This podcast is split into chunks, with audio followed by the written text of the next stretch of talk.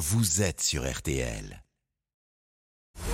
Julien Cellier et Cyprien Sini ont défait le monde dans RTL Soir. Il est grand temps de défaire le monde dans RTL Soir, 18h41 minutes. Cyprien Sini, Isabelle Choquet, Laurent Tessier sont présents pour euh, attirer votre curiosité sur les infos euh, les plus décalées de la journée. L'info autrement, c'est jusqu'à 19h.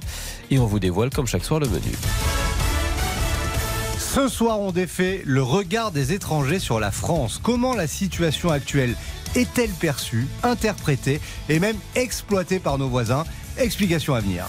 Au menu également Michel Houellebecq qui n'a pas réussi à faire interdire son film X et une bactérie mangeuse d'hommes qui se balade dans l'Atlantique. On défait le monde à la quotidienne, c'est parti. On défait le monde dans RTL Soir. Et voici le son du jour. Here in Paris, the atmosphere is certainly a lot more tense. There are an extra five and a half thousand police and gendarmes, 13,000 Oui, The Gendarmes. C'est le correspondant de CNN hier au milieu de la manif parisienne.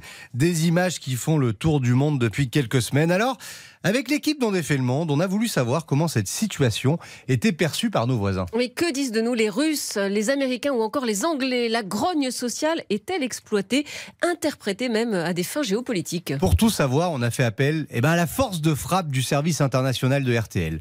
Europe, États-Unis, Russie, ils ont épluché les médias locaux pour nous.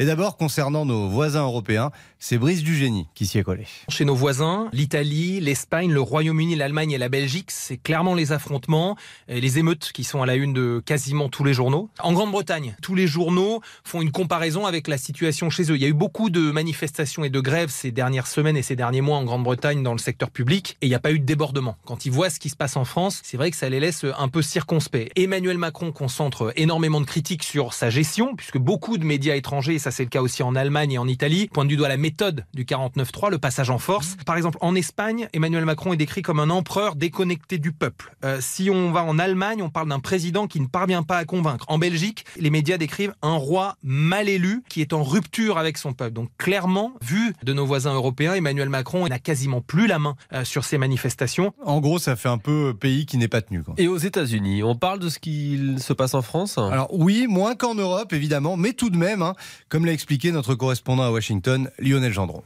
C'est épisodique, mais par exemple ce matin ils en parlent beaucoup. On voit beaucoup d'images. Évidemment, ce qu'on voit, c'est des voitures brûlées, c'est des poubelles brûlées, c'est des affrontements, des coups. Ils sont assez surpris globalement, hein, les Américains sur cette réforme. Ils me disent mais alors toutes ces violences, c'est parce que on vous demande de travailler jusqu'à 64 ans. Ça les étonne. Ils nous voient euh, parfois un peu comme des extraterrestres. J'entendais une chronique l'autre jour où euh, le journaliste américain disait qu'en France, ce qu'on voulait, c'est profiter de sa retraite dans le sud du pays, au soleil, en jouant à la pétanque, avec un verre de pastis, j'invente rien. Ils, nous voient parfois comme des enfants gâtés, mais il y a aussi un côté romantique, selon eux, de la France qui se bat, pour certains en tout cas, pour avoir une meilleure qualité de vie. Donc aux États-Unis, ça renforce carrément les clichés du français bah, grognon et feignant. Et en Russie? Alors, c'est la russophone de l'équipe, Sophie Jousselin, qui a tout épluché là-bas. Et eux, alors, ils se régalent de nos soucis sociaux. Pour eux, c'est du pain béni, hein, ce qui se passe actuellement en France. Dans tous les journaux à la télé, il y a des séquences de 3, 4 minutes sur le bazar, les rats qui courent partout, les incendies. L'autre jour, il y avait un, un présentateur qui disait euh, Paris est devenu une gigantesque poubelle. Et en termes de commentaires, donc c'est quoi? C'est la décadence, c'est le pays qui est pas tenu? C'est exactement ça. Il y a le côté euh, Occident décadent, le pays est pas tenu. euh, et d'un autre côté, c'était l'autre soir, c'était chez, vous savez, Vladimir Solovyov dans l'émission Le Grand Show du soir. C'était plutôt la France n'est plus une démocratie. Il lançait un appel pour la libération de toutes les personnes qui avaient été emprisonnées, comme si euh, on avait mis tous les manifestants en tôle. Et ils avaient invité euh, la porte-parole du Kremlin, Maria Zakharovka, qui elle disait que la France était en train de perdre le dernier lien qui la lie à la démocratie. On se prend donc des leçons de démocratie par la Russie. D'ailleurs, l'Iran aussi, hein, on a profité pour critiquer la gestion du gouvernement français. Et là, on sent bien que ce sont des enjeux géopolitiques qui ont Ah, pris le dessus. Vous croyez? Je pense. À peine. Moi, Allez, je on- donne pas mon avis. Hein, Alors, remercie chaleureusement en tout cas tout le service international de RTL Oui. pour son expertise. RTL, Sous les radars. La voici l'info passée sous les radars. Alors, on vous a parlé du champignon tueur la semaine dernière place désormais à une bactérie mangeuse de chair humaine qui prolifère dans l'Atlantique, Isabelle. Oui, encore un coup du réchauffement climatique. Cette bactérie, on la connaît en fait. Elle s'appelle Vibrio vulnificus. Elle aime les eaux côtières chaudes, peu profondes, et elle est très sensible aux changements de température, même légers. C'est pour ça que les scientifiques s'y intéressent. Jusqu'ici, on l'a trouvée surtout dans le golfe du Mexique. Et là, avec la montée en température des océans, eh bien, elle migre vers le nord et on la voit s'épanouir sur la côte est des États-Unis. Ça représente 100 à 200 millions de personnes exposées en plus.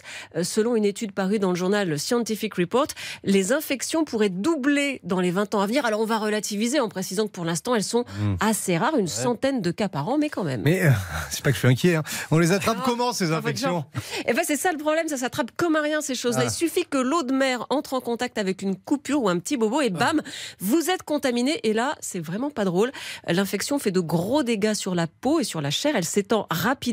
C'est très difficile à soigner. Ou disons que le traitement est littéralement hors de prix, un 28 millions de dollars par an. Oh. Autant, autant- autant dire inaccessible. Souvent, en fait, les patients doivent se faire amputer pour Oh survivre. Et dans un cas sur cinq, c'est mortel. Et ben, c'est un petit peu la morale de l'histoire, Julien. Si vous avez des petites égratignures, évitez de vous baigner déjà sur la côte est des États-Unis et évitez de vous baigner tout Oh. court parce que de toute façon, ça pique. Quand il y a des petites, piques- des petites coupures. Ça calme, hein Ah ouais, un peu. ouais. C'est intérêt là, tout ça. Bah, C'est pas rassurant. Non, mais vous savez Ah qu'on est hypochondriaques tous les deux, donc faut, faut pas nous faire Pour ça. l'instant, nous. c'est vers les États-Unis. Vous Ouais, avez ouais, prévu bah, de ça y passer vos vacances. C'est bien. Ah non, Non, jamais. place à la plage. Euh, une petite pause et puis on défait le monde continue dans, dans RTL Soir. Le loser du jour, c'est Michel Houellebecq. Il a joué dans un porno et bah maintenant il est bien embêté. À tout de suite. Julien Cellier, Cyprien Sini. On défait le monde. Julien Cellier, Cyprien Sini ont défait le monde dans RTL Soir. Allez, 18h50 minutes. On défait effectivement toujours le monde dans RTL Soir et voici notre loser du jour. Le grand perdant, c'est l'écrivain Michel Houellebecq qui voulait faire interdire un film porno dans lequel il joue. La justice l'a pas suivi, Isabelle. Eh ben non, mais faut dire qu'il est dur à suivre, hein, Welbeck. Ouais. Alors, si vous avez manqué le début de ce feuilleton improbable, ça a démarré fin janvier. La bande-annonce, elle est sortie il y a quelques jours. Le réalisateur, il explique qu'il a pensé à Welbeck parce que, comme lui, Noël l'ennuie. Et dans cette bande-annonce stupeur, on découvre Michel Houellebecq, 67 ans, et ben non, plus toutes ses dents en fait. Le Oh. cheveu rare, mais hirsute, Houellebecq euh, torse nu au lit avec une demoiselle jeune et jolie Ah. qui l'embrasse à pleine bouche.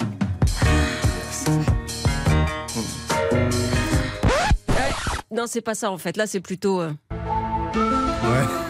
Du réel dans ce film néerlandais. C'est pas la première incursion de Welbeck au cinéma, loin de là, mais ça, c'est quand même de l'inattendu. hein. Ce qui l'est encore plus, c'est le commentaire qui accompagne cette bande-annonce, commentaire du réalisateur Stéphane Ruttenberg. Il m'a écrit que son voyage de noces au Maroc avait été annulé. Sa femme avait passé un mois à réserver des prostituées à l'avance. Je lui ai dit que je connaissais plein de filles à Amsterdam qui coucheraient avec le célèbre écrivain par curiosité et que j'arrangerais l'hôtel pour lui si j'avais la permission de tout filmer. Et le cinéaste poursuit l'histoire dans une interview dans, sur le site Vice. C'est alors Madame Welbeck qui prend le relais, qui rencontre le réal et lui explique la seule chose qui rend mon mari heureux en ce moment, c'est de coucher avec beaucoup de femmes, mais c'est de plus en plus dur pour nous d'en trouver qui acceptent. Si tu veux vraiment l'aider, il faut que tu le transformes en star du porno.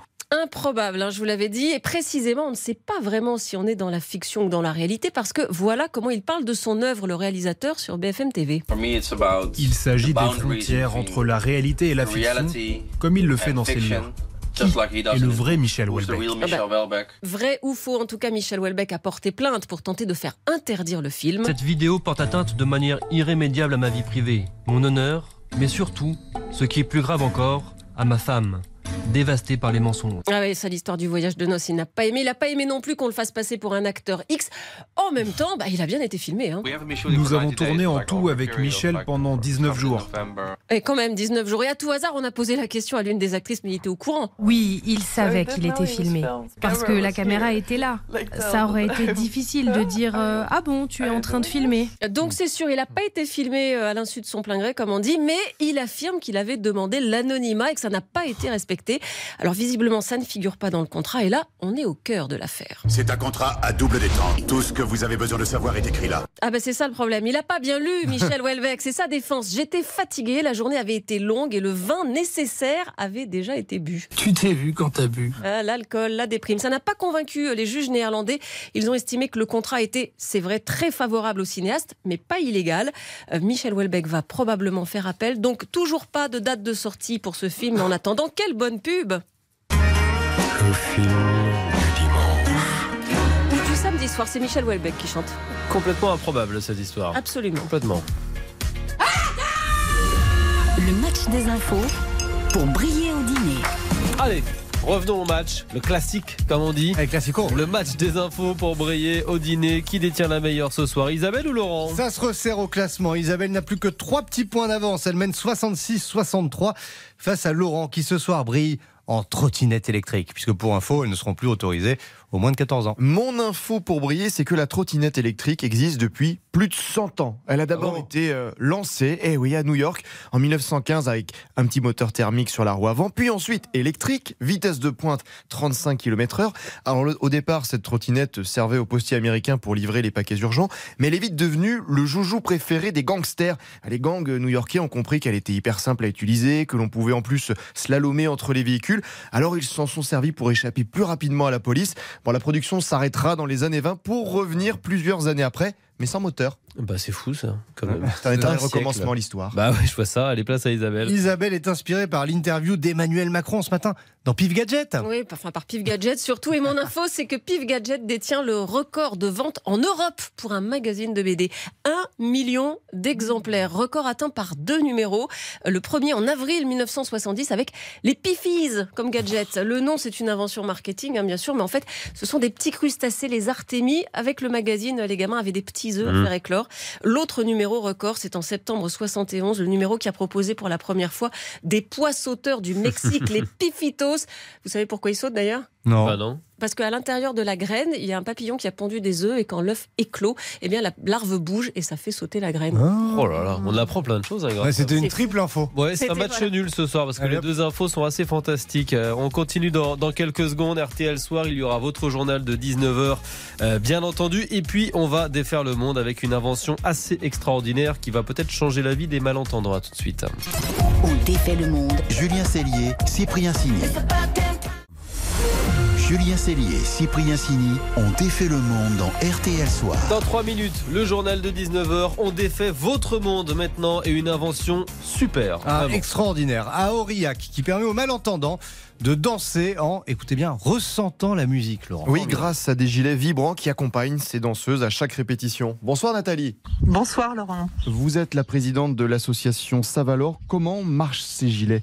Alors, euh, ces gilets reçoivent des, des vibrations de la musique par un système euh, UHF. Donc, ça, ça veut dire que les instruments de musique sont reliés par des micros. Ils vont directement dans les gilets qui sont portés par les deux danseuses sourdes.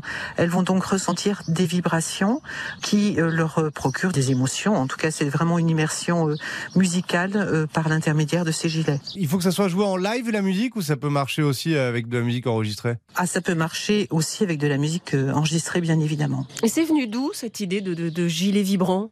L'idée de partager la culture était une évidence de la partager aussi aux porteurs du handicap. Euh, pourquoi? Parce que tout simplement, j'ai eu l'occasion de rencontrer euh, un couple de musiciens qui ont euh, deux enfants sur trois qui sont sourds, qui sont eux-mêmes ambassadeurs de ce gilet vibrant et qui essayent vraiment de partager, en tout cas, leur musique. Et moi, je les ai rencontrés et je me suis dit pourquoi pas, essayons au cours de- des festivals que l'on organise euh, le public sourd. Vous l'avez essayé, vous, ce gilet, en tant que personne entendante euh, Et est-ce que, si vous l'avez essayé, vous pouvez nous décrire les sensations? Oui, je l'ai essayé, bien sûr. Quand on est entendant, on ressent, on est, on entend la musique. Donc c'est un petit peu différent et on ressent les vibrations sur le corps. Il faut vous dire qu'il y a des capteurs dans tout le gilet, hein, dans le dos, sur les épaules. Mais pour euh, toutes ces personnes, c'est vraiment euh, euh, une immersion sensorielle hein, et puis surtout être avec les autres. Parce que sans ce gilet vibrant, on ne danse pas ou on danse moins bien? Je dirais pas qu'on ne danse pas, puisque en tout cas les deux personnes danseuses qui font partie du projet euh, 4 saisons euh, hip-hop, si elles n'avaient pas les gilets, je pense qu'elles pourraient danser, alors certainement de façon moins moins précise, mais elles, elles mémorisent énormément euh, la gestuelle.